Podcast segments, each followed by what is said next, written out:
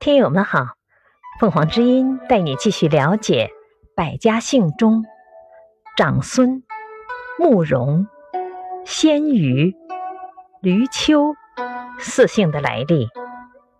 长孙，北魏建立后，拓跋圭认为大伯沙漠雄的大儿子松是曾祖父的长孙，就赐松为长孙氏。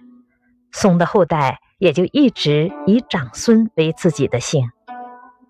慕容，三国时期鲜卑族首领莫护拔在吉城以北建立国家，其后代以国为姓。